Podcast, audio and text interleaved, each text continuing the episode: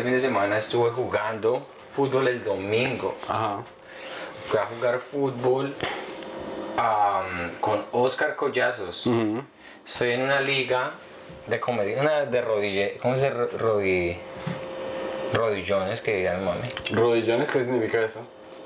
Pues que ya son tan viejos que las rodillas. No es una liga que tú digas voy a hacer competitiva. Es competitiva, pero no es tan competitiva como lo que yo solía jugar. El punto. Fuimos allá y en esa liga estoy con Alex, Alex Carabaño, que es uno de los del grupo de Hilarious Colombian Americans. Él fue el que me metió. Pero Alex no podía ir ese domingo, entonces yo le dije a, a Oscar que si quería ir a jugar y él me dijo que sí, En Brooklyn. en Brooklyn. sí. Ya. Y fuimos a jugar y estábamos calentando y los dos ya estábamos fuera de forma. ¿En serio? Sí. Pero ese man se ve que está. Sí, sea, pero igual más no es lo flaco mismo. y corre y todo. No es lo mismo. ¿Cuándo fue la última vez que jugaste, eh, cuando que jugaste fútbol? Eh, en Bogotá. En Bogotá yo también juego eh, y. Una vez que se me dio la jeta con un man ahí que me dijo que le hiciera pasos o algo así, yo le dije, a mí no me hable así, gonorrea. Me imagino a Pedro jugando ese Lionel Álvarez. Eh, pero eso, O sea, eso si yo te digo vamos a jugar el domingo, ¿tú te pegas? ¿Ese es en Brooklyn? Sí. ¿A, cu- a cuánto? ¿A qué tan lejos? A- sí, a- de, de acá. ¿qué- qué pues, parada? Si te montas en el 4, llegas allá en 45 minutos, 40 minutos. No, yo prefiero ir al gimnasio. Ok. Eh, pero, ¿sabes qué? Rodillones, gracias. Senior League. Rodillones. Ah, vea pues. Para viejitos, mejor Sí, dicho. sí, gracias. A ver, te digo mis momentos más cumbres de fútbol. Sí. Uno cuando yo estaba en décimo, estábamos jugando contra los de 11. Que cuando uno está en décimo, los malos de 11 son como todos viejos. Sí, sí, sí. Ese- Mira, es que mira cómo está el enfoque tuyo. ¿Sí te gusta cómo estás enfocado? Me encanta. Sí, igual aquí el, el simpático eres tú, güey. Ay, yo, lo- yo estoy aquí por el. Yo estoy aquí por, por, el, por las ideas y tú estás aquí por el look. ¿Qué te parece? ¿Qué te parece- parece esa división de trabajos? Me parece muy buena, me parece muy buena. Y, es más, voy a hacerte... ¿Tú prefieres, tú prefieres eh, inteligente y feo o bonito y bruto? Ah, yo diría que inteligente. Te Y- levantas la cámara bien, entonces porque quedo mareado yo. Eh, deja eso así. que- que a mí me- quedó bien. Entre menos frente tengas yo. Oye, marica, ese, ese, de- ese- cualquier documental cuando yo me veo famoso le digo a la gente, porque digamos yo me vi el de Kobe Bryant Sí. y este marco que corta la frente. A mí que me corten las entradas sería mi sueño, weón. Yo Pero tengo yo- unas entradas muy violentas. Pero sin entradas no serías Pedro González. ¿Tú te has visto? O sea, Como Zidane. pero es que hacer Zidane, stand ¿tú crees que Zidane estaba feliz de que le subiera la calva ahí, güey? Pero es que, pero es que Zidane se famosa. o sea, si Zidane se rapaba, o sea, esa es la vaina. Cualquier otra profesión, digamos, si yo, no- si yo no tuviese eh, nariz de papicultor, pues, pero es que yo me pongo una cachucha, olvídate, weón, que me empiezan a tirar bultos de papa de la izquierda y de la, por todas partes. Entonces, ser un comediante, o sea, si tú has visto esas esculturas griegas, Sí. que los manes estaban así, Sí. porque es la, es la pose en que una persona está pensando.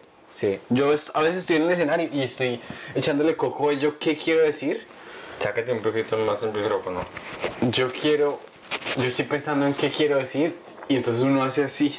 Y cuando hago así yo me veo en los videos y me veo semejante entradas de, de, de Drácula y digo, no sé, me voy a rapar igual. Ahorita voy a empezar una nueva etapa de mi vida ya que... Pero igual el pelo te creció muy bien. O sea, tú no tienes, o sea, yo te entiendo lo que me estás diciendo y hablar, o sea, yo hablar de, de eso es como hipócrita y estúpido porque yo tengo bastante pelo. Entonces, obviamente es estúpido. Pero No, no, te- no.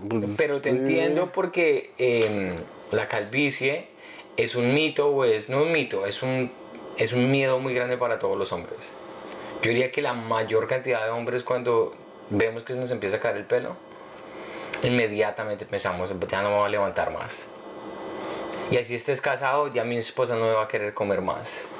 Es como que ese, es como cuando un- me imagino el equivalente es cuando las pochecas para una mujer se aplastan.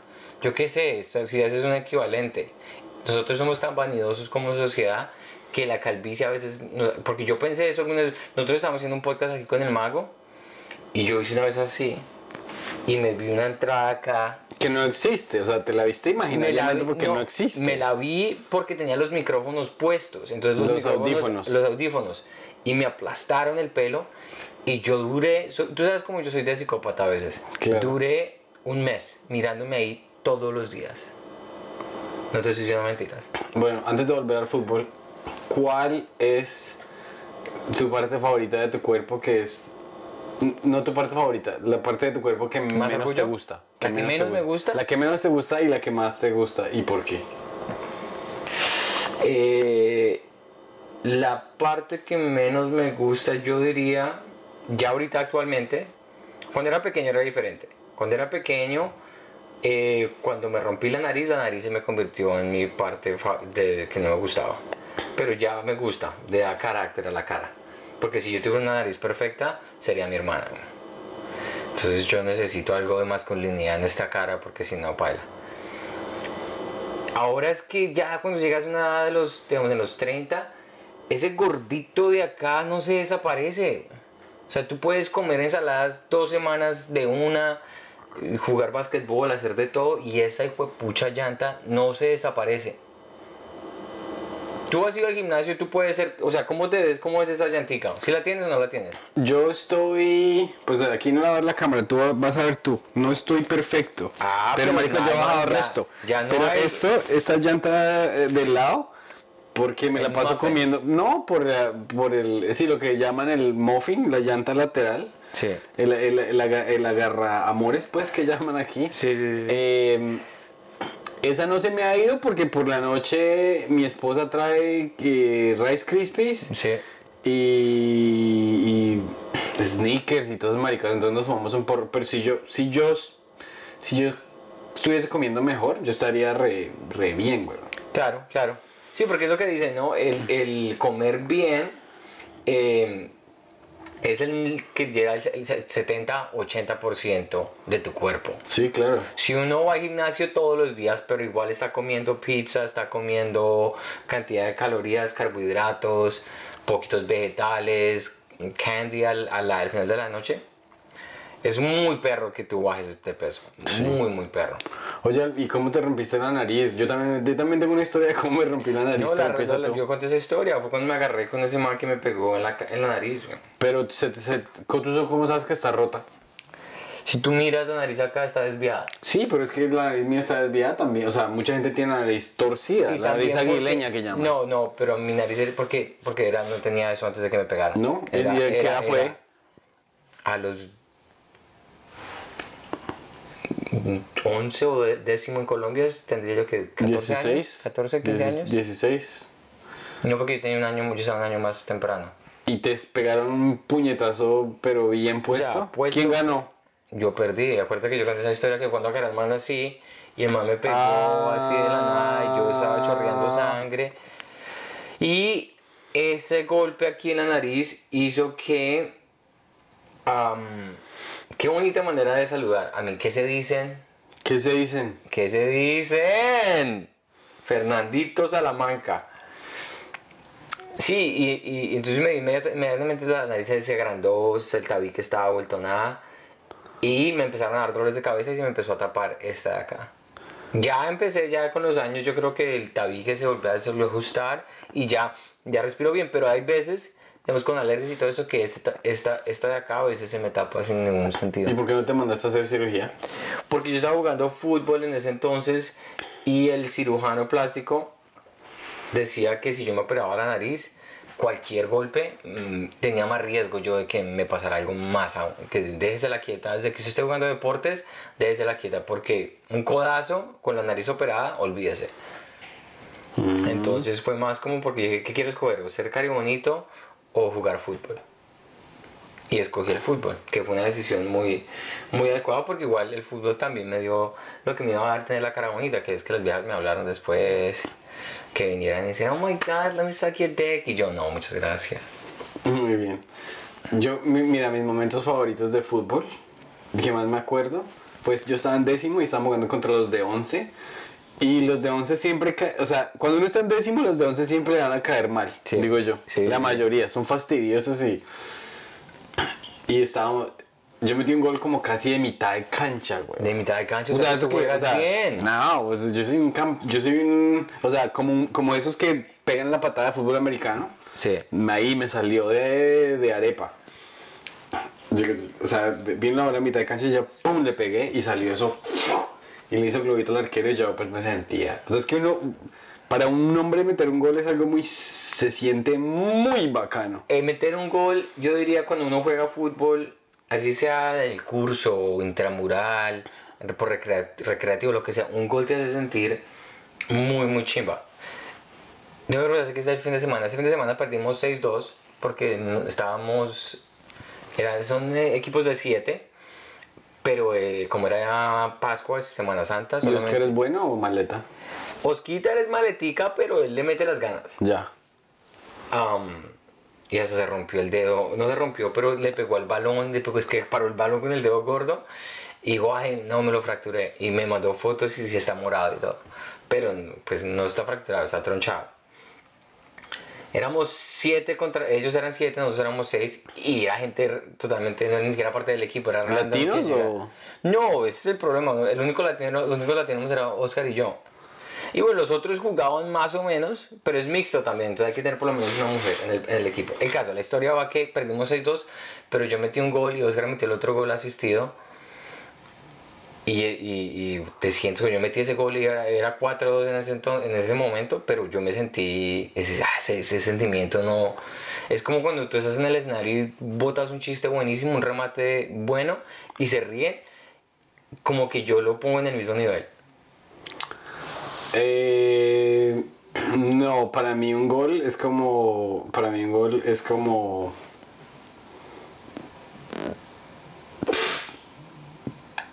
...15 shots que me vaya bien.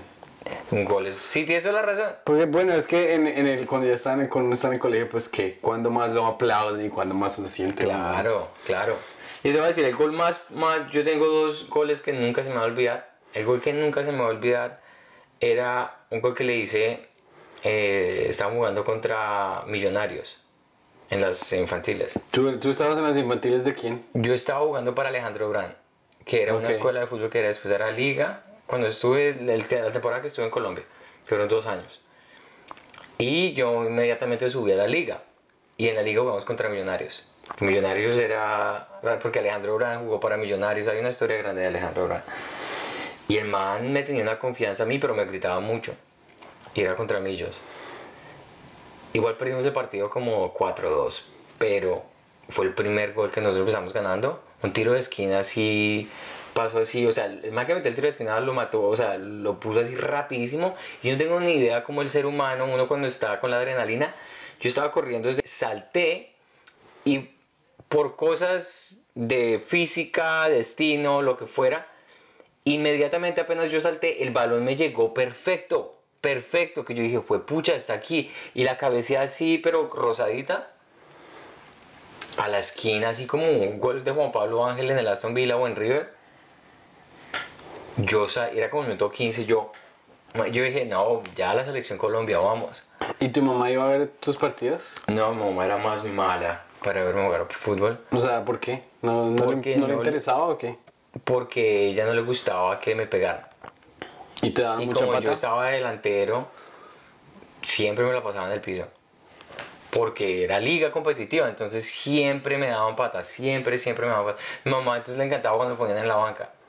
¿Qué clase de mamá hace eso? Que vaya a verlo uno para que lo pongan uno en la banca.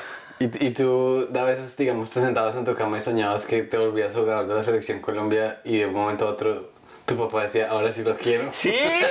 ¡Qué tristeza! No, en serio, pero cuéntame al respecto. Porque es que uno siempre tiene, y yo lo digo porque yo tengo, o sea, yo tenía esa fantasía cuando, yo me acuerdo que uno de mis primeros sueños, Mi no, papá no, me no, no, mi papá, mi, mi papá me iba a la jeta fuera o no fuera. Marica, te lo juro que yo creo que mi cucho, creo que, o sea, yo era re malo para voleibol. Entonces una vez teníamos un partido en Tunja.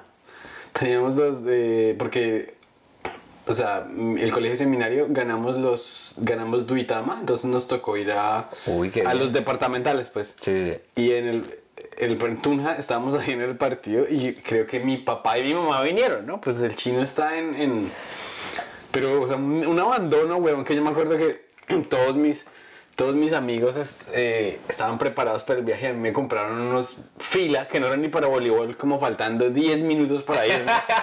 No, es me acuerdo que para esa época de pronto ya no teníamos era plata. Claro, claro, claro. Pero digamos un amigo mío que se llama Jairo Valcárcel, los papás viajaron hasta Tunja el día del cumpleaños y le trajeron una torta, hicieron fiesta enfrente de todos. Y yo decía, mi parce, hay familias que son reatentas. Que valoran eso. Bueno, también es mi culpa por ser tan malo, weón, porque papá qué emoción iba a montar si Claro, siempre porque andaba en la no eres banca. el principal, el que va a hacer fuerza ya. El todo es que mi, no sé si yo me inventé esto o, o fue verdad, pero yo me acuerdo que mi cucho, bueno, número uno, me pusieron por una jugada, eso que el técnico miró y dijo al papá, este chino marica está acá. y me metió, me metió, y el primer servicio me lo mandaron a mí, marica. La cagué y yo, yo como que vol- volví a a mi cucho y mi cucho había sacado el tiempo, güey. Y estaba ahí. No. Mi mamá estaba viendo y me escuchó leyendo el tiempo. Pues, ¿qué más vas? O sea, a- ahora lo entiendo. Si yo tengo un niño y me sale bien maleta para los deportes, pues, pues qué, yo llevo un libro y eso es una de las cosas que más me da mamera pensando de tener niños, weón. Me toca cuídelos y llévelos y... Tu vida se vuelve. Y yo creo que para un papá que vea que el hijo tiene, tiene los dos, que sea bueno, el papá ya vive para que el niño le vaya bien haciendo ese deporte. Imagínate siendo el papá de Messi, por ejemplo. Mm. Si yo hubiera sido el papá de Messi, siendo el papá de Messi, pues, yo, mi mamá, ¿qué quiere? No me lo toquen, ¿qué quiere? Pero si uno es el papá de, yo qué sé, de un jugador malo de Colombia, si uno es el papá de, del Tigre Castillo, y eso que el Tigre Castillo no es un buen ejemplo porque el Tigre Castillo sí jugó muy bien. Sí, no, el papá, por ejemplo, imagínate que en Colombia acabaron de arrestar a tres niños de la juvenil del Once Caldas. Me vi, el, me vi la Porque noticia. estaban robando, estaban extorsionando a la señora por un celular. No, no lo extraordinario. Esa historia tiene que, para que la gente, yo hice la investigación porque vi un tweet de Iván Marín, no Iván Marín, no, de, de uno de los comediantes que hemos tenido acá que es un veterano, eh, que le gusta mucho Twitter. Se me está olvidando. Que le gusta mucho Twitter. Que vino aquí y hizo solamente un show con nosotros en la antigua. Eh, Diego Mateus. Diego Mateus. Qué pena, Dieguito. Diego Mateus. Se me escapó el nombre porque pues tengo la cabeza llena de cosas. Pero Diego Mateus puso el- un- un- una cosa en el tweet y yo leí, me gustó mucho la noticia. La. Ese man es súper futbolero. Muy futbolero. Y, y lo que pasa es que ellos estaban pidiendo 500 mil pesos porque encontraron el celular. Si yo encuentro un celular de alguien en Colombia, estoy ju- jugando en la juvenil de un equipo X, yo, o sea, siendo muy directos, espero que me pagues algo. Pues lo que pasa es que, pero por ejemplo, cuando Yura estaba acá, cuando Yura vino a quedarse acá, me dijo, no, es que tengo que volver porque me robaron el celular, entonces tengo que pagar 1.500.000. Eso es lo mismo que hacen los rateros. Entiendo, Los entiendo. rateros se roban tu celular, se lo llevan por allá para la 13, para la décima, para donde sea. Y te cobran. Y allá entonces tú llamas a una al, tipo que se está conectado ahí y te devuelven tu celular. Entonces es lo mismo que un puto robo, weón. Y yo aquí me he encontrado celulares, o sea, no, no, no estoy de acuerdo, weón. Sí, o sea, ok, ok, entiendo. Yo, yo lo que lo- de la manera que lo estaba viendo era que ellos encontraron el celular, no se lo robaron, lo encontraron y de recompensa querían que les pagaran 500 mil pesos. Eso fue lo que yo entendí de la noticia. Ya que no tengo la suficiente evidencia para decir que ellos se lo robaron y que les estuvieran cobrando para dárselo de vuelta, porque no creo que haya suficiente evidencia de decir que ellos se lo robaron. Ahora, yo no soy parte de la Policía Nacional de Colombia, no tengo ni idea qué pasó. Pero si esa es la, o sea, si la historia es que ellos se lo robaron, les sacan 500 mil pesos, sí, o sea, se merecen lo que se merecen. Pero, pero si se lo encontraron, 500 mil pesos, por favor.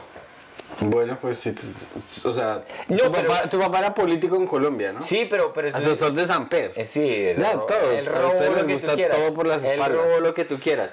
Pero, pero digamos, pero digamos, Pero se le devolvió al, al Estado porque Pero esa- esa- cuando uno apuesta, los casinos cobran bastante. No sé. No, debe, debe haber algo, debe, de- a esa vuelta sí, pero te voy a terminar el punto. Si fuera una persona con un nivel económico donde no necesita 500 mil pesos, obviamente yo no estaría de acuerdo. Si Marvel se encuentra ese celular y está, pa- está cobrando 500 mil pesos, pues...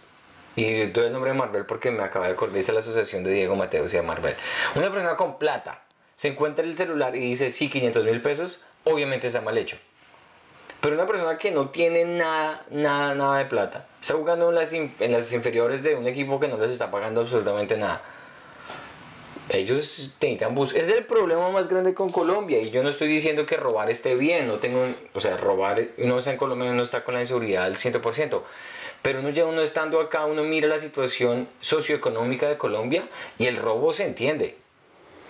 Ah, no, o sea, es que uno, uno ve cómo vive la gente colombiana y dice... Por ejemplo, yo estaba hablando con Gabriel Murillo y yo le decía, pero si quitan la visa, si quitan la visa de Colombia para acá, ¿cómo no se viene uno? Si me entiendes? Si tú dices, bueno, en Colombia, digamos, manejo Uber, pero me toca manejar 14 horas al día y al final del mes tengo 300 dólares, sabiendo que aquí el día mal pago son 100 dólares. Claro. Entonces, si le toca dormir en el piso con otras 6 gonorreas, pero al final del mes tiene ahorrados 400 o 500 dólares que puede mandar para atrás. Mandar para atrás está mal dicho. Que puede de- mandar para De Colombia. vuelta. Que puede mandar para Colombia y ahorrar o algo. O sea, no es, no es como la, la, la solución más fácil del mundo, pues, pero... Y es una mierda. Vivir aquí como inmigrante es f- Es feísimo. feo, muy feo. Pero también es muy pello, ¿no? Digamos, vivir en Colombia y ser mensajero y... O sea, ser celador. Sí. Simplemente viviendo para pagar el arriendo y nunca teniendo la posibilidad de... O sea, uno entiende por qué la gente... Yo siempre he dicho, si yo... Si, yo, si uno es por ahí en Medellín y uno está ahí embolando zapatos o, o vendiendo flores y llega la gonorrea al lado por ahí un vecino bien bruto y bien inepto en una Toyota Land Cruiser uno dice pues... ¿Qué, que- qué hay que hacer? ¿Qué hay que hacer para llegar allá? Es, a eso voy yo. Y, y, y entonces, volviendo a la, la noticia de estos muchachos que, que los exhibieron así en noticias y todo eso, pues me parece muy mal que hagan eso. O sea, sí, si cometieron un delito, igual son jóvenes, pónganlos, arréstenlos, hagan lo que tengan que hacer, pero no cosa pública, sí, ya ellos están en TikTok, en Twitter, en YouTube, se le tiran el resto de los años que tienen por delante simplemente porque están en una, en, en Colombia, en una, en, en un lugar donde no hay plata. Volvemos a la historia de la semana pasada en la cual tú te robaste un juguete. Entonces tú lo estás interpretando mediante ese espejo, ¿no? Como tú también eres un, espejo del juguete. también eres un raterito.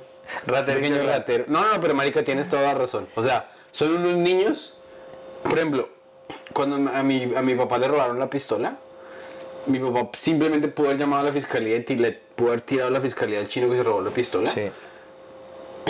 Y el chino se pudo haber embalado porque robarse un arma y venderla, weón. O sea, no me imagino, pero mi papá, muy caballero, tuvo toda la paciencia del mundo hasta que se hizo el rastreo y se le volvió una cosa porque a un, a un, a un pelado no se le puede dañar el futuro por un error así. Es- y más a un pelado que está aguantando hambre. Es, es exactamente, eso, eso es lo que yo- eso, ese fue como mi takeaway, la conclusión a la que yo llegué cuando leí todo eso. Y es el mundo en el que uno vive ahora, si, si, los celulares como existen ahora o l- las redes sociales existieran en que hace 20 años, 30 años, quién sabe cuántos errores yo como persona o las personas normales cometieron que no quieren que aparezcan por las redes sociales. Porque ahorita cualquier cosa es viral uno mira unas cosas que uno dice, esto, ¿por qué? Porque hay cámaras por todo lado, porque todo el mundo está grabando y todo eso lo ponen. Ahora que la Policía Nacional o que las noticias en Colombia quieran exponer a estos muchachos de esa manera, Lo que pasa cuando es hay tanto crimen que de verdad merecen más headlines, es más... otro, otro punto evidente es que esas maricas no tienen nada que hacer. O sea, so- la verdad lo que se llama el, el periodismo son unas tonterías. O sea, yo quedas bien el, el tiempo es que eh, video viral de, de fantasma en un taxi en Japón. Entonces, pues está un señor manejando el taxi y atrás hay como, haz de cuenta estas sombras que, esta sombra que tenemos, esta sombra que está saliendo aquí, aquí mío, Sí.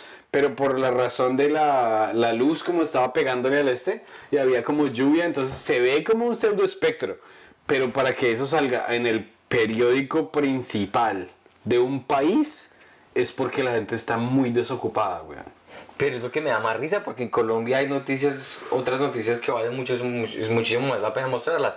Es, yo, te, yo te admito eso en un país como Canadá, por ejemplo, donde hay literalmente nada que reportar todos los días. ¿En Nada serio, es no? nada. O sea, que, pero que, sí. En cuanto a crímenes o en cuanto a, o sea, hay que reportar como, uy, se nos vino la tormenta de nieve y todo el mundo pilas.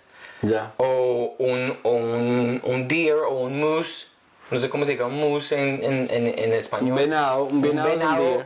No, un moose es, sí, los moose es un venado. Un moose es lo que tiene un los venado, cuernos así pues, ¿Qué putas vamos- no existen? ¿Qué, qué vamos a ver la palabra? no Bueno, un moose eh, está en Tim Hortons, que es donde venden café allá en Canadá. Ah, Eh, espérate un momento. ¿Cómo se llaman el- los de Papá Noel? Papá Noel, los renos. Los un renos, reno. Algo un así, reno, bueno, un ¿qué reno. importa? Que un reno le está echando lengua a todos los carros en el parqueadero de Tim Hortons. Esa es la noticia. O que una señora iba a entrar al baño en Tim Hortons y no se lo pasaron, entonces se cagó en el piso y les tiró mierda a los del counter. Pero eso no es noticias. o sea, Es- lo que pasa es que. Pero eso voy yo, es la escasez de que no tiene nada que hablar. A eso se lo admito una, Canadá que no tiene nada que les... Pero Colombia, donde hay una cantidad de cosas que pasan todo el tiempo, que le den tanto airtime a unas personas como estas, me parece la estupidez más grande del mundo. Pues sí. Pero es que o sea, las noticias ya no son noticias. Alce, gracias Víctor, gracias. Ah, es un alce. Yo no. ¿Un alce? ¿Alguna vez has visto un alce? Eh, creo que sí. Creo que sí. Pedrito, ahorita vamos pa- para Montreal. Sí. Cuéntame, ¿tú qué quieres hacer en Montreal? Eh, Cuéntame cómo es la vuelta en los strip clubs de Montreal. Una de las cosas, sin ser pervertido ni morboso, una de las atracciones más grandes de Montreal son los strip clubs. ¿Por qué? Porque eh, es una cultura muy, muy... Es parte de la cultura. O sea, tú estás, vas, vas a verlo allá en, en- en el centro de Montreal. Es tres negocios, strip club, iglesia, tres negocios, strip club, iglesia, tres negocios. strip- Hay como por St. Catharines, que es la principal, por unos 20. ¿Y por qué es tan.? Por qué es tan.? Porque eso no es parte de ninguna cultura de ninguna ciudad. Sabes que no sé por qué se originó como tan, es que es algo tan como tan en la cultura. Creo que yo me atrevería a decir que el estereotipo sería que las... O sea, ¿los días son canadienses o son inmigrantes? No, hay de los dos, uno. hay de los dos, ¿Sí? hay de los dos, sí, hay de los dos. Y de pronto, no sé, de pronto también porque se creó una cultura de Montreal, tiene una cultura muy de party, de, de rumbear, de parranda, tienen la Fórmula 1 allá, entonces hay muchas viejas que modelan para la Fórmula 1 que van allá o que trabajan como strippers que también trabajan en ese fin de semana donde se gastan una cantidad de plata.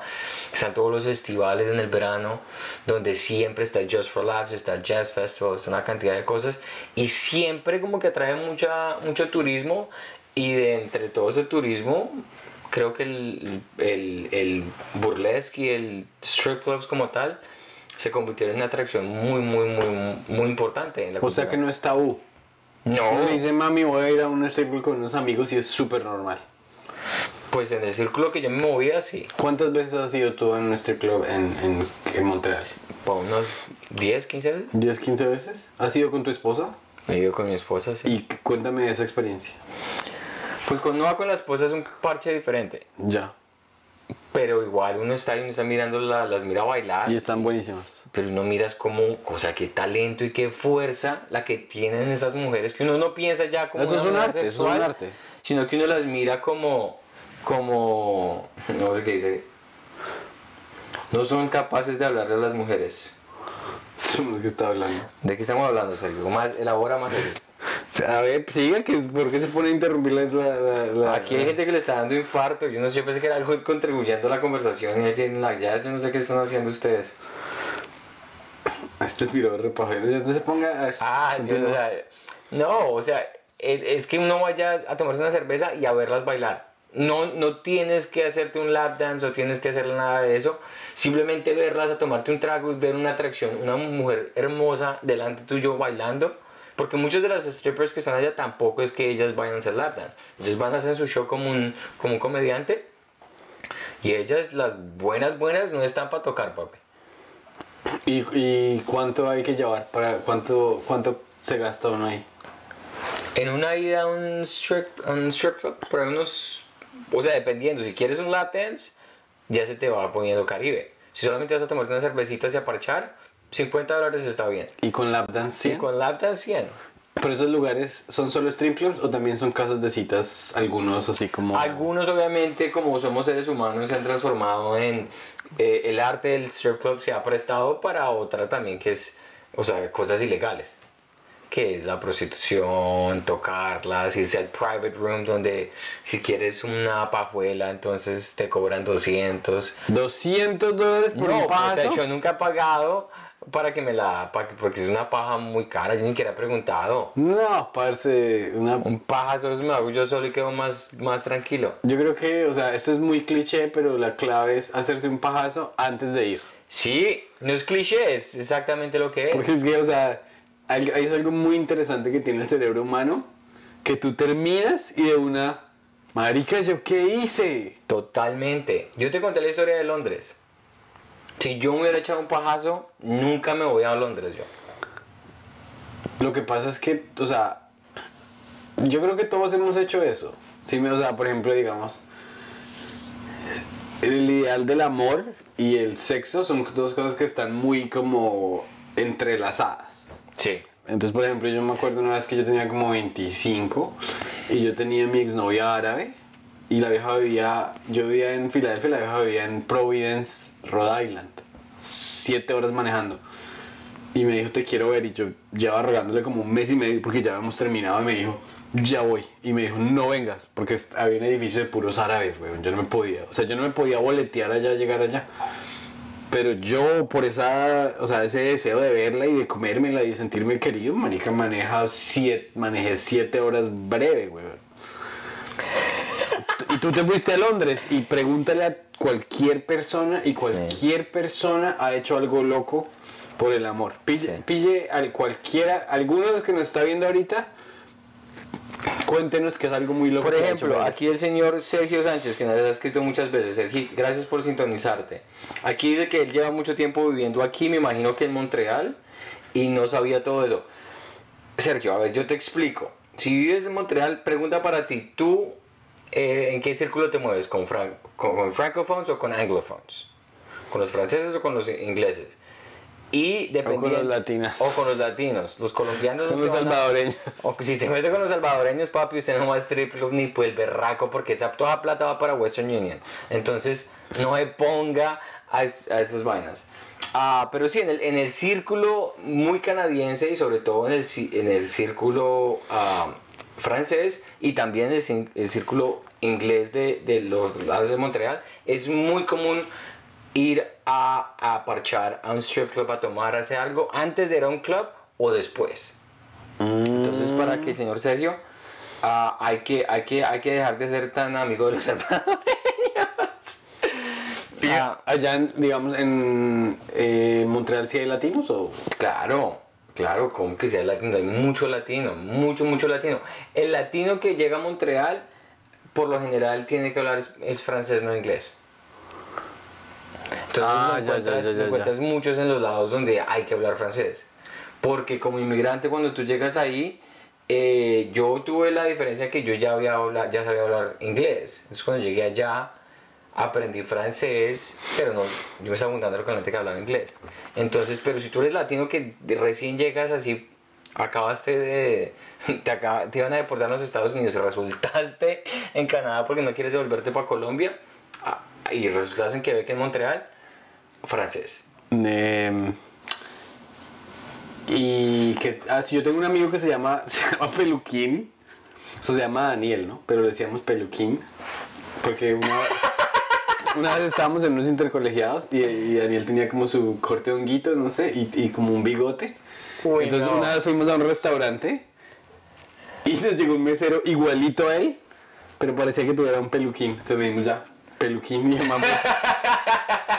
o sea, qué, qué raro esos. Tan ¿Tú, básico, ¿tú- tú has tenido apodos? Claro, yo te ¿Cómo lo dije, la mona. La mona, ¿solamente la mona? La mona. Sí, solamente. Así que yo me acuerdo que se ha marcado la mona. También, pues, wetback. Peor, peor apodo. Oh. ¿Cuál es el peor apodo que tú has escuchado en tu vida? ¿El peor apodo para mí o para no, cualquier para persona? cualquier persona. Uy, ese está muy, muy difícil. ¿Quieres? Yo te digo, Por favor, dime si te acuerdas. Por favor, dime el tuyo. Yo creo. Bueno, te voy a decir tres. Este no es malo, pero es como chistoso porque había un man en Duitama que era cojo. Entonces le decían el dólar. Porque sube y baja. O sea, es, es- es bastante estúpido, pero. O sea, es memorable, ¿sí me entiendes? Ese es el dólar. El dólar, uy, ese Eh. está muy bueno. Sí, número dos, la cara de queso. Porque era una chica que sí tenía la cara, o sea, era pálida, como con pecas, y parecía que le habían dado un planchazo. O sea, parecía que la cara de ella cuando era bebé la habías metido en un bloque de queso. Uy, no. Entonces era así un rectángulo pálido, la verga. Eh, y seguro que hay muchos más. Pero el, el último fue una vez, nosotros teníamos un profesor que se llama el profesor Barrera, que es un señor que canta música así, de esa música, esa música ahí regional de Boyacá, pues. Pero el man era nuestro entrenador de voleibol. Eh, Villa, ahí nos, ahí, nos, ahí nos contó Luis Espejo qué fue lo que, qué fue lo que le pasó. Bueno, termine la historia. se, después fue, llegamos a- se fue de Medellín, se fue de Medellín a Bogotá, de Bogotá a Medellín en moto por ver una traga, lo bueno es que valió la pena. O sea, Comió. es que tu historia tiene huevo, marica, ¿cómo te vas a ir a como- ¿Cómo te vas a ir a, a Londres y no culiar, huevo? Ah, bueno, pero es que no terminaste de contar Voy a terminar, voy a terminar apodo y después volvemos a Echaste eso. como tres como tangents ahí, tangentes. El, eh, el tercer apodo es bulto de mierda. Uy, qué mal. Porque ese. es que, o sea, estábamos entrenando ahí voleibol y, y nuestro, pues nuestro entrenador era un iguazo ahí boyacense. Entonces estaba un niño así todo gordito. El chino estaba como, no sé, como agarrado, es como recostó, recostó el codo en la malla de voleibol y le dijo el profesor, quita ese codo de ahí que esa no es para, esa no es para colgar bultos de mierda. Parce, eso fue como en noveno. No. Entonces el pobre chino le dieron bulto de mierda como por tres años y después mi amigo Camacho, que es una man que es una chimba, pero como que ese día no sé por qué fue tan gonorrea, pero todo es que el chino ya había re- rehecho su vida, ¿sí me entiendes? Él ya tenía un futuro, ya se había graduado del colegio hace dos años, el chico había reconstruido su vida. Y de pronto estábamos yo hablando con otros manes del colegio, pero ya estábamos en la Nacho, en la Nacional. Y viene este niño. Yo digo, marica, yo no me acuerdo cómo llama de chino, weón, pero pues la voy a saludar, le decir hola, ¿qué más? Y el camacho le dice, ¡Bulto de mierda! Y yo, no, marica, ¿Y o sea, reaccionó chino. Pues todo paniqueado y no sé, Bulto y, o sea, yo me imagino que, que, espero que no le han dicho, que no se haya revivido ese apodo. Y esa apodo sí está muy pesado, Bull de mierda, porque es que, por favor, ¿qué es eso? Y ahora que ahora, ¿cuándo viene Sergio Sánchez? Ah, Sergio, compra las boletas. Vamos a estar allá en abril 21 y abril 22, viernes y sábado, con eh, los que producen allá shows que son parceros míos, que son Straight Out of Montreal y Comedyville. Ellos hacen shows en donde queda la estación de trenes, que se llama Delhi Planet. ¿Y dónde se puede comprar la boleta? Y la boleta no me han dado el link todavía. Cuando me, den- cuando me ¿A den qué el te link, escribo? Escríbeme si me sigues por si nos sigues por Insta, me puedes escribir a mí o a Pedro o a la Comedy Mafia y ahí te pasamos el link. Y La idea es llenar, pasa la voz, es en inglés. Es en inglés el que los que vamos a hacer. La próxima vez que vayamos vamos a hacer de pronto un show en español. am, porque allá eh, Antonio va para Montreal y ya vendieron el primer show completo. Qué chimba, Y güey. añadieron otro. Qué chimba. Entonces vaya también, vaya viejo Sergio, vaya a Antonio, que ¿Quién pidió apoyo? Antonio se agarra en español, güey. Antonio es un maestro en español, maestro. Entonces lo que te estaba diciendo, lo de la, eh, por qué me fui para Londres y todo eso. Pero los apodos, ¿no te acordaste de ningún apodo? Es que no me acuerdo, creo que a uno le decían cañito, ¿Por qué? porque siempre olía mierda. Y, y- pero, pero una cosa que, que yo no, no entendí. Yo tenía un amigo también, un un compañero que el mal papá tenía una pescadería, güey. y ese chino como que para llegar al, o sea, para, no sé, el chino, lo que me dijo que lo ponía a trabajar en esas pescaderías, por ese man olía a pescado, huevón. Entonces le decían, ¿hay, algún pescado? Le decían que es que va, bacalao, es una, o sea, empezó como bacalao, no sé, pero al final le decían es que batata. Batata Rex, no sé por qué le decían Batata Rex. Pero es muy pelle, huevón, o sea, a mí también, por ejemplo, me decían quesitos. Es muy pelle uno vivir en una casa así como toda agropecuaria o... O sea, una casa que en la familia de uno por ahí re- re- recolecte boñiga, huevón, y no llegando en la mierda Claro, claro, claro, eso es traumático. Me acordé de una cosa que yo hice cuando estaba pequeño que fue muy de las cosas más humillantes yo le he hecho a alguien. Era una niña mm, que era muy feita. Entonces estábamos todos reunidos y esto es de lo más humillante que yo he hecho, que me acabo de acordar de eso porque lo bloqueé en mi memoria, pero hay que decirlo. Entonces cuando estaba Pokémon estaba muy en su auge Sí. y decían, ¿quién es este Pokémon? Y decía, Pikachu. ¿Cierto? Entonces estábamos todos reunidos. Y entonces yo dije, ella entró al salón y yo dije, ¿quién es este Pokémon? Y yo, Claudia. Y todo el mundo se toteó de la risa y ella se puso a llorar. Pobrecita, weón. ¿Pero por qué? O sea, porque le dijiste Pokémon. ¿Cuántos Porque, años tenías? porque era tan fea que parecía un Pokémon. Uy, marica. Qué horrible, weón. A mí ni siquiera, a mí ni siquiera se me registró de esa manera. Sí, En el José Eustacio. sí, güey. Ese colegio era mixto. Sí. Qué triste. Marica, y yo, te- y yo tenía otra historia con una chica. Bueno, no vamos a decir el nombre. Vamos a decir el apodo. El apodo era. Yo no te lo he contado. Eh, huevo. ¿Por qué? Huevo. Bueno, ¿No? ¿No? ¿Nunca te lo he contado? No. ¿Huevo? Yo tenía una noviecita. O sea, yo siempre he sido de las que le busca a las mujeres les busca algo malo. Entonces yo digo, no, es que esta vieja tales, entonces yo por eso tengo que terminar. Pero yo estaba en una campaña de que había que madurar y ya había que dejar de hacer eso. Entonces, eh, entonces, yo fui a donde, la- donde esta nena y la empleada, ¿qué mierda se llama Claudia? A mí que me importa. A mí se llama Claudia. Saludos, Claudita. El todo es que, eh, como si, o sea, hay muchas Claudias en Duitama. ¿Sí me entienden? Ya sabe quién es, o sea que ya va que va- ya, ya escupió, ya, ya, ya dijo. Claudia Rincón.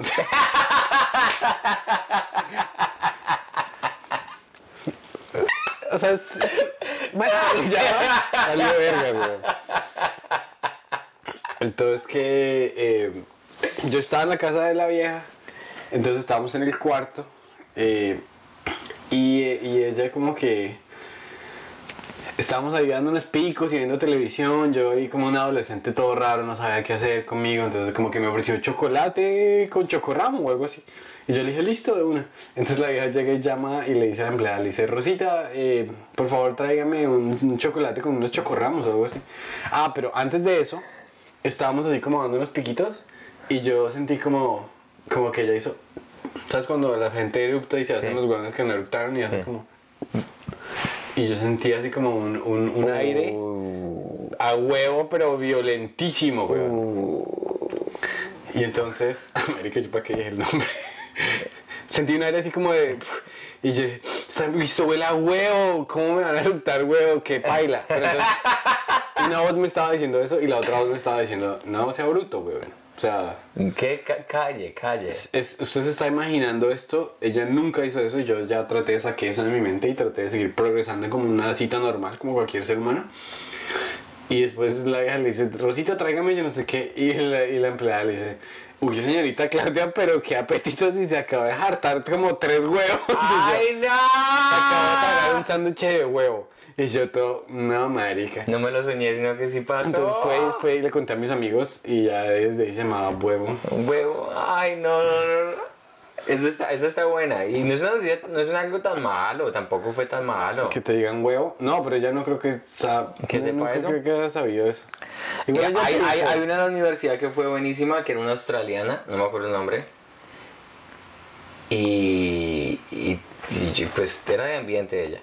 Y entonces como que estuvo con bastantes del grupo y que siempre que iba, que siempre que bajaba, mordía. Entonces le pusieron cheese grater. Ah, la, la raspa... La, La raspa queso. La raspa queso. la raspa queso. La- ¿Y es que le tenía brackets o qué? No, solamente era que mordía, es que pilas con la raspa queso, que eso le deja un, le deja, le deja mordidas. Entonces todo el mundo decía, para la raspa queso. Y ella después se enteró alguna vez, estábamos jugando Never Have I Ever. O sea, yo sé que ustedes me dicen raspa, queso. Pobre China, Y güey. entonces, entonces alguien en el grupo dijo como, ¿y entonces vas a parar de raspar queso? Claro, es una muy buena. es, es muy un buena- comentario constructivo a que tu futuro esposo te va a agradecer. Claro que sí. claro que Entonces, sí. sí, ese estuvo buenísimo. Bueno, yo Ah, listo, entonces eh, llevamos bien, vamos aquí bien de tiempito y tenemos 15 minuticos redondeando. Quería hablar de algo muy importante. a verlo. Estábamos hablando un poquito de cosas eh, por fuera de las cámaras. Lo que pasó con el Dalai Lama y la rumbeada que se le pegó a este niño que apareció en ese video. ¿Tú qué, o sea, ¿tú qué pensaste de eso? Sin ser chistoso. ¿Qué, qué, qué pensaste? ¡Qué asco! Qué ¡Qué asco. asco! ¡Qué asco! O sea, no hay manera, no es justificable que eso se haga. O sea, yo puedo, digamos, en, si le, vamos a decir como está en inglés, let's play devil's advocate, el abogado del diablo. Decir, bueno, de pronto cuando uno está, uno conoce a los tíos que son bastante raros, o gente que no sabe socializarse con niños, y a veces tienen como juegos raros. Y no quiere decir que sean pedófilos o que sean pervertidos. Uno dice, bueno, de pronto que cocoge a la niña así atrás, que, ay, venga, ríase, o que las cosquillitas y todo eso. Eso es creepy. Es creepy. Y siempre fue creepy y un- se lo hacían a uno cuando estaba pequeño y me parecía lo más creepy del mundo. Digamos que uno dice, Pero a ti nunca te han manoseado ni, ni nada. no, o sea, tú, tú cómo bloqueas cosas de pronto aquí, este podcast para llevar para a sacar el... a desbloquear, nunca me manosearon, nunca me manosearon. Gracias a Dios. Gracias a Dios nunca me manosearon. Eh, pero digamos, si uno se pone en ese, en ese, como ese, como el mar está simplemente parchando con los niños y él hace, "Venga, Le digo, muérdame la chúpeme la lengua. Sí, o sea, no, es- no es justificable. Qué asco. Qué asco. ¿Tú qué pensaste cuando viste ese video? No, pues no, el video no lo he visto, porque ya, o sea, suficiente asco tengo. Pero me hace pensar en, en lo que decía Louis C.K., que cuando uno, o sea, hace 20 años, weón, por lo menos en mi conjunto, había un cucho que se llamaba Don Carlitos, de por ahí 80 años, y decía, el, ese viejo marica va a salir con dulces, pilas que ese chino le ofrece dulces a los niños. Entonces, si ven por ahí una niña chiquita, no deje que, no deje que Don Carlitos le dé dulce. O sea, como que al man no se le puede probar nada, pero se sabe que es un viejo cochino, weón. Uy, o sea que sabían que era el pedófilo, el pedófilo del- de, de la cuadra. Sí, exacto. Sí, entonces digamos, es muy, muy, muy perro darse cuenta que en el mundo que vivimos ahorita nosotros, todas estas personas, yo creo que es bueno y malo, pero yo creo que es más bueno que malo. Ese video, si hubiera existido hace, o sea, si las redes sociales no existieran, nadie diría es un rumor, eso no existe, eso es mentira. Cuando ves así como tan de frente las cosas, tú dices, no hay ningún tipo o no hay ninguna persona que esté limpia. Es una cosa que hasta el Dalai Lama tiene cosas raras. Pero pues es que de pronto, o sea, el- o, sea o, o el viejo es muy senil o el viejo es un pervertido, weón. Porque es que eso está muy, muy, muy, muy, muy, muy, muy, muy raro. Rarísimo, pero digamos las cosas de la religión. ¿Por qué hay tantos padres que hacen cosas que molestan a los niños o que son pervertidos? Digamos que es de las cosas más simples, diría yo, de analizar en el ser humano. El ser humano es un animal. Los hombres y las mujeres y la gente por lo general, en cualquier género que se identifique, es un animal. Tiene necesidades sexuales. Es algo totalmente natural. O pensamientos de sexualidad. Cuando la gente eh, o- o su- supre- suprime, ¿sí se suprimir? Suprime ese tipo de mentalidad o ese tipo de Impulsos. impulsos, yo diría que en algún momento van a estallar de alguna manera. Entonces por eso la religión se presta para tantas cosas tan pervertidas. Porque lo que están haciendo los curas, lo que está haciendo esta gente es, están evadiendo o están poniéndose en otro lado y cuando se expresa, se, se expresa de una manera totalmente distorsionada. Sencillo. Sí. Por otro lado, en temas menos pervertidos, ¿Ya, ya te viste la película de Ben Affleck y Matt Damon? De, ¿De de Jordan? Michael Jordan. No. Que se llama Air. No me lo he visto. Buenísimo. Marica. Buenísima. Sí, me la voy a Buenísima. ver. Me la voy a Buenísima ver. semana. ¿Sabes qué me vi? Que me, me hice la tarea. Me vi el especial de Chris Rock. El último. El último, Outrage. ¿Y qué tal? Tú que tú me habías dicho que se había él escudado en el hermano para decir algo de en cuanto a que si el papá fuera trans, trans. Algo así raro. No, Sí. no, no me pareció así como que, uy, qué re chiste. Me pareció bueno, pero me pareció que no está al nivel de la comedia de ahora.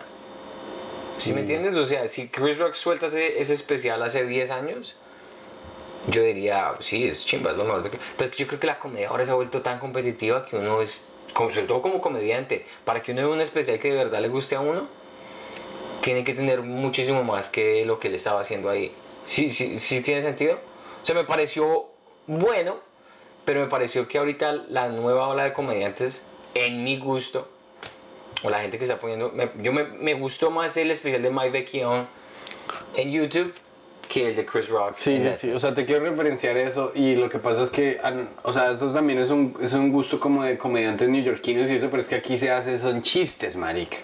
Por ejemplo, este chiste no es fácil de traducir, pero el de los, chi- el de los chinches, o sea, los, los chinches, no sé si en Bogotá yo nunca tuve chinches. Los chinches, ¿tú sabes qué es un chinche? Los chinches son casi imposibles de destruir. Claro. Entonces una vez se te meten, en inglés le dicen bedbugs, una vez se te meten aquí, digamos, te muerden, van y se esconden detrás de un, detrás de un marco de un cuadro, por seis meses no tienen que comer. Pero tienen bebés y los bebés se esconden por toda la casa, entonces son imposibles de eliminar. Entonces el man y dice, pero pues parecen así como chiquiticos. Entonces el man dice, eh, como que trata de eliminar los chinches de cualquier modo y no pude. Entonces me tocó introducir mariquitas, mariquitas que son las mariquitas que en inglés se llaman ladybugs, Eh, sí. que son como el, el equivalente femenino de estos y dijo, y no los, o sea, no los, eh, no los eliminaron, pero los dejaron emocionalmente exhaustos. Eso es un chiste. Sí. Es un chiste muy bacano. Muy, muy bueno. Y entonces a veces como que estos manes ya son tan... Comediantes como tan grandes que ya se ponen a, hacer unas oratorias todas como que mi punto de vista respecto a la sociedad y al final de cuentas pues si tiene una manera chimba de decirla en- como en un chiste como lo dijo Chapel como que marica es que o sea el man no dijo voy a hablar de la discriminación el man Sí. dijo no entré a mi casa y se me había metido la policía y llamé a la- y yo me daba miedo llamar a la policía porque van a ver mis fotos y van a decir este hijo de puta ratero Se metió a empezar se robó todo y empezó a poner sus propias fotos. Sí, sí, Eso sí. es un chiste muy bueno. Ya cuando es como oratoria es como...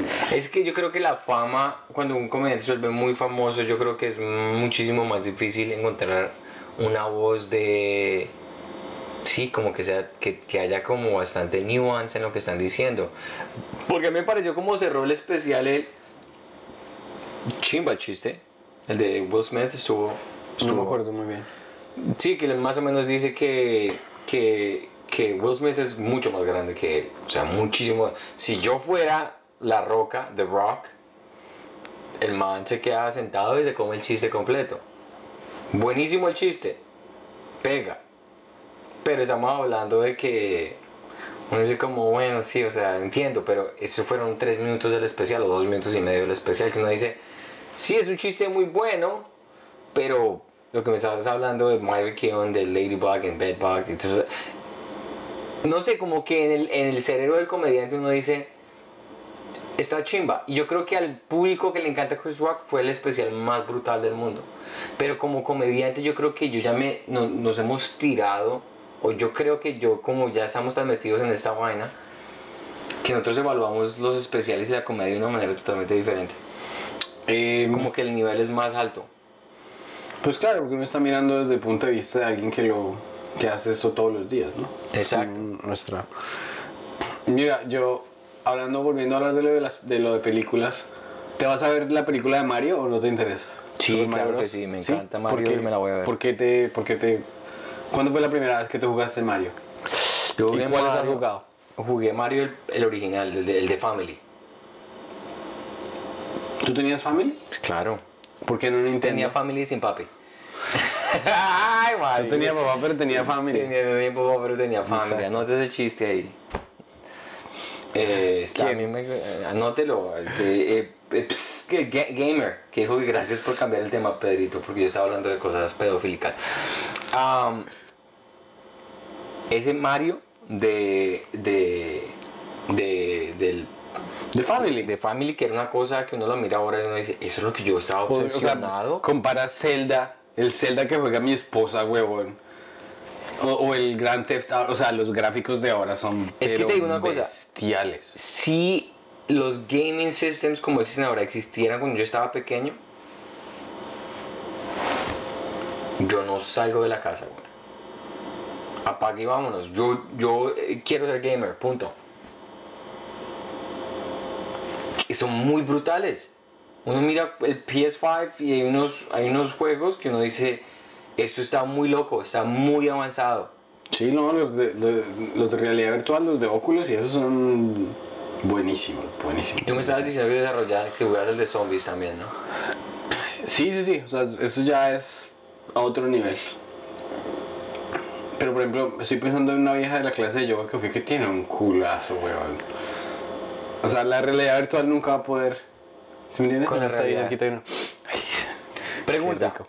Si, el, si, si llegáramos a un punto tan avanzado que tú te pones tu eh, eh, Headset de realidad virtual. de realidad virtual, tu, o- eh, tu set de realidad virtual, y simulas como en The Matrix, simulas como si fuera... Un club de comedia no, nunca lo haría.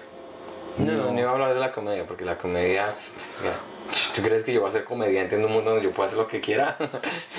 Eh, marica, buen punto, güey. es que, Comedia es mucho trabajo, es muy Eh, difícil. no, que uno se va a ir. Voy a, ¿Qué estoy haciendo hoy en mi Oculus? Estoy así hanging at the club. Que me vean. Estoy esperando mi turno. Estoy esperando que me vea. Estoy pagando 5 dólares virtuales por ir a un open mic. Voy al Open Mic para 5 dólares. No, como mierda, güey. Pero si te dieran la oportunidad de que tú no pudieras distinguir la realidad de la ficción y tú fueras lo que quisieras hacer, así, presidente, el más, más famoso y todo eso, o sea, tener la vida que tienes ahorita en este momento, ¿qué, qué elegirías?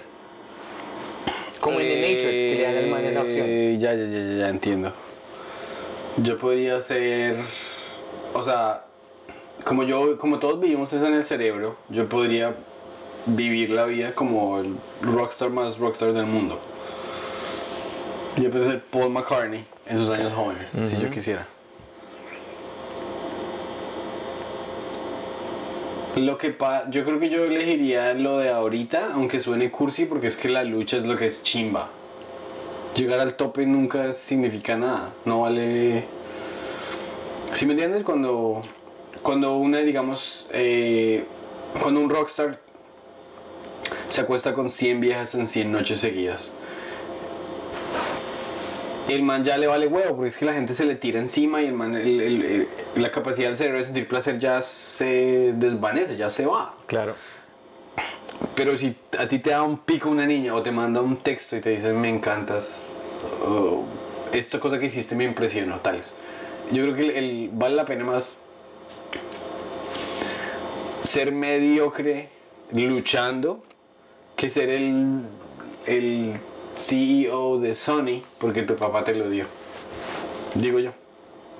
Totalmente de acuerdo. ¿Y tú? Ya habiendo dicho eso, el porno 3D del Oculus. Buenísimo. Yo, me- yo tenía unas orgías ahí en ese. en ese- pero, pero demasiado, demasiado. Demasiado poderoso para el cerebro. Claro, claro, O claro. sea, haz de cuenta. Yo creo que uno no puede ver eso porque se putea el cerebro y. Irse a acostar uno con la esposa de uno después de haber visto una, una cosa de realidad virtual que se siente como si hubiese tres mujeres aquí al lado tuyo, dándote de todo, es como. Es como comer, es como comerse en el, el banquete más increíble en Italia, weón. Y después ir a, y después volver a comer. Volver volver- corrientazo en el centro. Volver a comer caldo de costilla todos los días. Bueno, sí, exactamente igual, tienes toda la razón. Yo doy la respuesta que es parecida a la tuya y iba a hacer el- el- la citación, iba a citar a Jim Carrey. Mm. Que el man es como loco a veces, pero es una de las influencias más, más tesas en, en, mi, en mi comedia y en lo que hago. Pero el man dijo, tenía yo que llegar a, a- a ganar y hacer todo lo que yo he ganado y me he convertido para darme cuenta que eso vale vale hongo. Lo que pasa es que todo, o sea, no todos vivimos la vida así como que cuando tenga tales, tales. Cuando tenga tales voy a ser feliz. Pero lo han dicho Jim Carrey, lo han dicho Russell Peters, que el, el- o sea, el man dijo una vez, yo llegué, yo llegué a la casa así como con unos fajos de plata, se los di a mi hermano y en la primera semana que me volví viral como que gané más que había ganado en toda mi vida. Y me sentía lo más triste que me sentí en, en mi vida porque es descubrir que lo que o sea, ¿qué diferencia tiene que yo pague arriendo en este apartamento por el resto de mi vida o que yo sea dueño del edificio? Mi base de felicidad no va, mi base de felicidad no va a cambiar. Totalmente. Me va a hacer sentir alegre el, el poder colgar un cuadro Claro. que yo pinté. Me va a hacer sentir alegre. Pero de ahí a, de ahí a más, nada. Totalmente de acuerdo. se me ocurrió una pregunta respecto a películas. Películas que te han hecho llorar. ¿Y con quién estabas y si te dio pena? Yo a mí yo no soy penoso para llorar, en- pero películas se las digo, te- o sea, porque las tengo aquí marcadísimas. ¿No, no, es, peroso, ¿No es peroso para llorar? No, cuando estoy en una película que No, pero para llorar en vida real. en vida real sí, Ahí, pues. Si no- añadido a eso, las últimas. ¿Dos las- no, no, no. Las, las dos lloradas más cerdas de tu vida. Ok. Películas que me hayan hecho llorar, te hago el top 5, porque son películas siempre que en top ¿Cinco? five. Sí. I Am Sam. ¿Soy Sam? ¿De Soy quién, ¿Con Sam. quién es? ¿Es con Ron Sean, Williams? Sean Penn y Dakota Fanning. Fanning, ok. ¿De qué se trata? Bueno. El man es una persona con retraso mental y adopta a una niña que es supremamente inteligente. Y él tiene amigos que también tienen eh, retraso mental. Retraso mental está políticamente bien dicho en, Sí, en sí, sí, español. sí. ¿O no es Tiene, un término o sea, nuevo? Ahora supuestamente no se dice, digamos, es una persona discapacitada, sino es una persona con discapacidad. Con discapacidad. Bueno, O sea, él- no, pero con retraso mental. con retraso mental. Y entonces llega un punto donde eh, ella crece y él le está leyendo una historia y él no sabe leerla y ella sí sabe leerla y ella pretende que no sabe leerla para que no se sienta mal. Apague y vámonos llorando delante de cualquier persona que estaba al lado mío, no me acuerdo quién, si era mi mamá o mi hermana, pero, o sea, me llegó al alma. Número uno. Número dos, Marley and Me. Marley, Marley y yo. Ok. que es, ¿Es con un perro? Que es, que es un libro, es una adaptación. Pero tú te viste la película y te leíste el libro. No, me leí el libro. Yo no Hablando de esto, ¿tú lees, huevón? Porque tú no, a ti te duele leer por, por la dislexia. Dislexia, no, yo leo, yo leer, es una cosa es leer en voz alta y leer en la cabeza.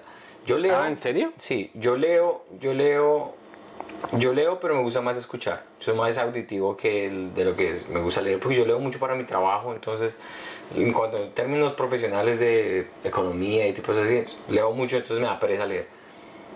Ok, Marley y yo. esa Marley no, y no me la expliques porque no me la va a ver en mi vida. Es de un perro. Tienes que verte. No, no me lo voy a ver. Por favor, Continúa. Marley and que se le diga. Hachi, también es de un perro. no, sáltatela. O sea que tú amas los perros, huevón. Richard Gere. ¿Y qué haces con putos gatos? No sé, me como que mis perritos son como gatos. Ok, Ah, mis y- gatos y- son como y- perritos. ¿qué? ay, sí, ignora todas las de los gatos. Bueno, Hay perros. perros, ok, chima. ¿Entonces no cuentan? No, esos no cuentan. Bueno, Titanic. Págala. Titanic. Yo nunca he terminado En esa- Titanic. en esa- ¿Cuándo lloraste? En esa escena donde se está abriendo el bote y está la mamá con los hijos durmiendo en un cuarto que se, ya se, se, se acabó. Los abuelitos. Que la mamá está con los dos hijos contándoles un bedtime story, una historia, y el barco se está hundiendo. O sea, si no lloras ahí, no te gustó eso. O sea, perdiste cualquier tipo de humanidad No, claro, claro. A mí, lo- a mí lo que me da rabia, dos apuntes. A mí, a mí lo que me dio rabia de esa película es que el man estaba esposado. O sea, el, el puto barco ya se está hundiendo Sí. y, y el man que escribió el guion dijo, pongámosle otro, otro obstáculo Otro bien chimba. o sea, no, marica. ¿Sí me entiendes? ¿Sí, sí, sí, vez viste la- el chiste de, de Greg Giraldo de Titanic? ¿Cuál es? Me- recuerdo, pero no... Recuerdo, es muy no. bueno. Dice, dice, Titanic lo que más me... De Titanic lo hubieran dicho con una, una pareja que ya hubieran vivido juntos por 10 años. Hubiera sido esa escena donde están en el bote que dice, no, I'm not going on the boat. No, no me voy al bote. No, súbete al bote. No, no me voy al bote. Me quedo contigo. En cambio, si se hubieran casado, dice, I'm going on the fucking boat, man. fuck you, bros, es muy bueno porque es como, es, o sea, es tan simple, pero como él lo hizo, ese coma mierda, se cocieron un fin de semana, dos semanitas y están, pues no, no me monto al bote me muero por ti. Sí, sí, sí. Claro, no, si pero tiene toda la recién razón. casado, si fueron casados el tiempo, chao. Y es muy chimba porque el man no es jacoso, o sea, el man no está diciendo, las esposas son mamonas, el man está diciendo, mi putos matrimonios me volvieron loco y así es que me siento yo respecto al matrimonio y eso es algo muy chimba de la comedia del man es esa honestidad. Marica, yo me he escuchado los últimos eh, Midlife Vices, que hace rato no escuchaba, y el anterior de ese. Lo- Los, que le pegan en inglés, parce, eh, Greg Giraldo, el man es mitad, de hecho, la- ¿Español? algún- uno de los padres era colombiano. Sí, Pero muy duro. Ok, ¿qué más llora? ¿Qué más? ¿Qué más? ¿Qué otro especial me hizo llorar? ¿Qué otras películas? ¿Qué otras películas llorar? me hicieron llorar? Ta, ta, ta, ta, ta, ta, Titanic. Eh, Encanto, güey. Encanto. Encanto me hizo llorar brutal cuando están en la escena de que explican por qué la abuelita está sola. Baila. Te rompió Como corazón. colombiano, yo dije, claro, la guerrilla se le llevó al, al- mató al esposo y está la abuelita sola. O sea, yo quedé y mi esposa como una, una película animada, dos oruguitas y yo, ¡Ven! ¡Déjame solo! Yo, este, encanto. No, dale tú. Eres un tierno. Yo recuerdo haber llorado en El Rey León, pero pues estaba en el salón comunal ahí como con otros siete chinos, güey. Y no ahí todo, marica, vale huevos, vale huevos el Rey León, güey. Pero por dentro estaba llorando re áspero. Y la otra vez que me acuerdo, o sea, fijo lloraban más cosas, pero me acuerdo que estábamos digamos, el televisor está ahí donde está lo azul, ¿no? Y aquí estaba una chica con la que ya estaba saliendo. Y aquí estaba yo. Entonces ella estaba mirando para el televisor y estaban dando esa película de Armageddon. ¿Sí Ush, ¿Te lo has visto? buenísima, Que al sí. final el, man- el papá se sacrifica y Por que la hija, explota sí. para que la hija pueda tener su amor con Ben Affleck o algo así. Pero pues, o sea, y, y esa canción de Aerosmith de I don't, I don't wanna close my eyes. eyes. Sí. Entonces, o sea, ahí se me vine, pero y la nena, la nena cogió un pañuelo y, y, y se volteó a decirme, o sea, me dijo sin mirarme, me dijo, qué pena por estar llorando. Y yo le dije, todo bien. Haciendo el weón que no está diciendo, todo bien, niñera. Todo bien que todo así, es Pero las películas, las películas lo mueven a uno resto y... Una buena película y una buena llorada con una película exquisito. Exquisito. Y una buena llorada, o sea, la gente que no le gusta llorar, llorar es de las cosas más terapéuticas y que más te, te limpian. O sea, lloradas así buenas te limpian por completo. La otra pregunta que tú hiciste, las dos lloradas más bravas últimamente, O de tu vida. de mi vida, bueno, ahorita recientemente cuando la abuelita de mi, de mi esposa murió, y, y eh, ellos tienen una historia, porque yo viví por muchos divorcios, muchos problemas de, de pareja y todo eso, los abuelitos de ella vivieron desde que se casaron hasta, él tiene 93 años, ella va a cumplir 87, inseparables, viviendo juntos todo el tiempo juntos. Y estábamos en el hospital y después de muchas cosas que ella iba y venía, iba y venía, cuando ya falleció, que yo por lo ejemplo nunca había visto un- una persona muerta, falleció y estábamos ahí en el- en- ya despidiéndonos y él le coge la mano, le a- agarra la mano y dice, bueno, pues fue muy bien, te veré pronto. ¿Ese fue el que dijo el, el que sobrevivió? ¿O la... El abuelito. Ush. A mí eso, esas palabras me dejaron, yo quedé como, la vida es muy linda y este momento es O sea, te insiste, te lloraste pero de felicidad y como de felicidad ternura. por el, am- el amor de ellos dos. Pues triste porque ella ya no está, pero es como llegar a, a el punto, ese es algo muy ideal.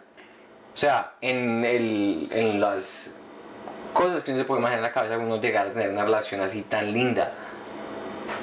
Que uno dice, por, y eso que ellos me contaron de todas las cosas buenas y malas que pasaron por todo, pero llegar al punto donde a los 93 años tú estás así, agarrando con la mano de tu esposa, y que ya ella, y yo, pensé que me iba a morir primero, y ella se fue primero que yo. O sea, tú quedas, yo quedé, ese fin de semana llegué, llegué más amayugado emocionalmente.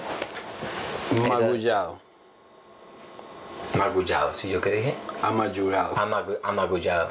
Creo que amagullado también se utiliza, Pedro. Tú dijiste amayugado. Amayugado. Sí, sí. Amayugado se dislexia- dislexia no, no, no, un 101. momento. Amayugado, ¿se utiliza o no se utiliza amayugado la gente que está viendo ahorita este live? Amayugado. ¿Qué significa? ¿Magullado? Sí, es un derivado. Bueno, de pronto De porque es un derivado, eso no importa. Lo que importa es que es una historia muy bonita. Y otras que te acuerdes, ¿o no? No digo que sea malo, pero Santi llora muy fácil. Pero pues marica, en las películas de perros. Oye, y hablando de... O sea que tú te imaginas que esa va a ser tu final. Con tu, es- tú quieres que sea así con tu esposa. En un mundo ideal, sí. ¿Y tú te quieres morir primero? Sí. ¿Y cómo crees que va a ser cuando se mueran tus gatos? Ya, ya pasé por esa. ¿Sí? Se murió uno y... ¿En la pandemia? En la pandemia, Aster. Por favor, cuéntame esta historia. En la- ¿Me, me está permitido burlarme o no? Claro, totalmente. Este podcast, estás, es burlarse está eh, encouraged. Sí, está apoyado. Ajá. Se, Se, motiva, apoya, se motiva. el- al el- participante. la, parli- la participación y el chiste. Se llama la comedy mafia. Ajá. Am, primero que todo, yo no soy una persona de gatos. Nunca fui una persona de gatos. Y este gato, Aster, se convirtió en el ser vivo más, más importante en mi vida. Yo creería que más importante que mi esposa. No exageres, weón. No, pero es que Aster estuvo cuando mi esposa estaba en Montreal y yo estaba solo y llegaba de comer o estaba triste o estaba peleando con mi esposa ese entonces y Aster estaba ahí y me daba una tranquilidad brutal. Y Aster era de mi esposa, que después llegué yo a tener... um, aquí se utiliza amayugado y mayugado también, gracias. Ah, Mire, dijo, este marica escribió tan bien con B pequeña. No se le cree nada. señor Mirror, señor Espejo. Luis Espejo. La cagaste. Bueno, y pasamos eso en la pandemia, ella empezó a, a deteriorarse así como en dos meses mal, mal, mal. Y ¿Que después tenía cáncer? tenía como un tumor o algo. ¿Y ustedes le metieron plata a eso? Porque cuando la gente gasta como 5 mil dólares en... Estábamos, ¿Cuánto? estábamos, estábamos como, de tú, 7 mil dólares endeudados. 7 mil dólares por un gato. Sí, Mucho amor, weón. demasiado amor. O sea, yo de verdad, y es un gato que recogimos que estaba en la granja de los papás de ella. O sea, era una cosa, un ser que iba a morir y nosotros lo recogimos y gastamos más de 10 mil dólares en ese hijo de madre. O sea, ¿ya estaba enfermo el gato? No, duró, duró, duró saludable por, por cuatro años de nuestras vidas. Después fue ya que se, se empezó a desarrollar todo ese tipo de cosas. Y cuando tuvimos que ir al veterinario a decir, eh, ya no se puede tocar, que tú estás ahí con tu gatico y le ponen la inyección y ella deja de respirar. Yo miré a mi esposa y esa ha sido la llorada más epic, epic, épica de todas. Más por encima de cualquiera. Yo lloraba. Que tú ¿Cuándo le pusieron la inyección? Sí, yo estaba como que. Yo empecé a llorar que, que como que no puede respirar. Mi esposa también nos abrazamos porque ella, esa gatica se ha convertido en un elemento. O sea, ella parecía como si nos estuviera cuidando de nosotros. Por eso cuando en Coco, otra película en la que lloré, yo de verdad, si tienes toda la razón, yo lloro mucho, güey. Yo soy una nena. Que es más misógeno, pero sí soy una nena. En Coco, cuando. ¿Tú te viste Coco? Eh, ahí yo también lloré en Coco, claro. que están los a- animales espirituales cuidándote Ajá. y que el gatico era un dragón gigante que era el Ah, tigre ya, ya, ya, gigante. Ese era Aster para mí. Ah. Entonces, yo después me di coco también. O sea, tú, tú les ves como una personalidad y un alma y un... Cuando tú estás con un animal por mucho tiempo, es imposible que no los veas como. A no ser de que seas un sociópata o una persona que le importa un culo los animales, es un sociópata, pero que no tenga ese tipo de empatía con los animales. Cuando tú compartes, y sobre todo ahorita con los que yo trabajo desde la casa, y compartes tanto con tus gatos, ellos se convierten en, en una, en una parte fundamental de lo que tú eres como persona. Por eso se entiende, por ejemplo, cómo ciertos irlandeses se enamoran de sus ovejas. Cierta gente se, Se encariña, se encariña tanto con la, Yo creo que sí, si tú llegas a un con tiempo vaca. Una... que hay mujeres que llegan al hospital con el perro metido ahí en la cuca. ¿Qué? Claro. ¿Es verdad? Sí, eso pasaba. ¿Quién dijo? O sea, no, yo, yo en la universidad yo tenía una amiga que me dijo, no, yo, yo tenía una amiga que tenía perro y la vieja le, Se lo comía. se echaba ahí mantequilla de maní y el perro a lamer, weón. Ah, pero la verdad, yo creo que hay, no sé si eso fue una historia fabricada o verdadera, que lo que pasa es una, una, una mujer se estaba comiendo un perro, Mm. o el perro se la estaba comiendo, ella no, quién, no sé quién se estaba comiendo a quién. Pero Y llegó el gato, esta llegó el gato, malparía me está engañando. llegó el gato y dijo, no, a mí me respeta. Sí, es tan malo, parece. Es que llegamos en sexto bachillerato. Sí, sí, sí. Ah, bueno, el caso, ya no vayamos de más Ya, ya llevamos más, más tiempo aquí de lo normal. Bueno, vayamos cerrando, pero te digo que tú deberías hacer una, una rutina gatuna, weón. Yo, ten- yo he tenido chistes, pero nunca he contratado una... res- una, una, una ¿Nunca has rutina llegado a una buena? Porque ahí hay, un hay chiste que era hablar muy de- estúpido, sí que decía, ustedes en que se gastaron su plata del gobierno que les pasó en la pandemia, mucha gente, uy, yo invertí en Dragon Coin. Y ustedes, Santiago, no, yo invertí en todos los, todos los recibos que me llegaron del veterinario. Sí lo, sí, lo que pasa es que ahí estás tú haciéndole, tú estás sacando por la tarjeta. El chiste hay que hacerlo es directo, Directo, con el dolor. sí, sí, sí, sí. Yo estaba, yo estaba tratando, ayer dije, me encontré con Steven Rogers y yo dije, em, mi mierda, me voy a inventar un chiste sobre el divorcio. Entonces, eh, yo, y yo le dije a Steven, "Mm, voy a comer mierda, papi. Aquí, aquí el chiste no está bien. No está listo ni, ni hay chiste. Y subí y lo dije y comí mierda. Porque yo dije que el, el- ¿Vieron Mike? psicológica no, no, no, no, show. Yo qué Mike, ni que nada. Eh, psicológicamente el divorcio es el, el dolor, el segundo dolor más fuerte que un ser humano puede experimentar. El número uno es el niño. Que se le muera a uno un niño. Yo, digo, pues, Yo pensé que yo, yo digo que por qué, o sea, que por qué.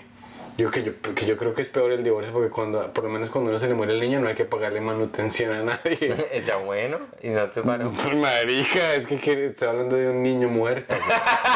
O sea, la- ¿sí me entiendes la palabra niño muerto? Pero es que te has hablado, qué pena, de cosas más pesadas que eso y han aterrizado. Entonces hay que seguir haciéndole el... Hay muchísimo más, hay, hay, un, hay un punch bastante Hay que ver grande. cómo, hay que ver cómo se encaja. ¿Cómo cómo- matas a ese niño? cómo- cómo- hay, que, hay que ponerlo en un... eh, hay que poner ese chiste en un ataúd bonito, blanquito, chiquito. Pero bueno, vamos cerrando. Vamos cerrando. Eh, ah, vamos a... Este domingo, ¿quién viene? Va- Vamos, vamos a poner Fabricio este domingo. Solamente Fabricio, si no, no. Ah, listo. Este domingo, mejor dicho, mañana o pasado mañana nos vamos a reunir y este domingo va a salir Fabricio Copano, que tiene un especial de Netflix llamado ¿Qué piensas? Véanselo, síganlo. Él tiene su propio canal de YouTube, tiene el especial, véanlo en Netflix, así pueden ya conectarse y conocer más al man. Eh, es un berraco, eh, cerró Viña del Mar. Vive aquí en Nueva York ahorita, es una chimba de comediante, vamos a estar aquí con el video Santi. Entonces nos, nos- se conectan el domingo, mis perros, muchas gracias. Que no se les olvide que vamos a estar en Bogotá el jueves eh, 11 de mayo. Y mm, las, en, en la descripción de este video, de todos los videos, en nuestro link de Instagram, ahí está para que compren las boletas. Entonces nos vemos el 11 de mayo. Gracias por sintonizarse y un abrazo. Gracias, Santi. Gracias a ti, Pedrito. Sí, mayo. Quiero llorar por... por... Mayo, Bogotá y abril, Montreal. Ayúdenos a vender a la gente que habla inglés allá en Montreal a que se venda todo.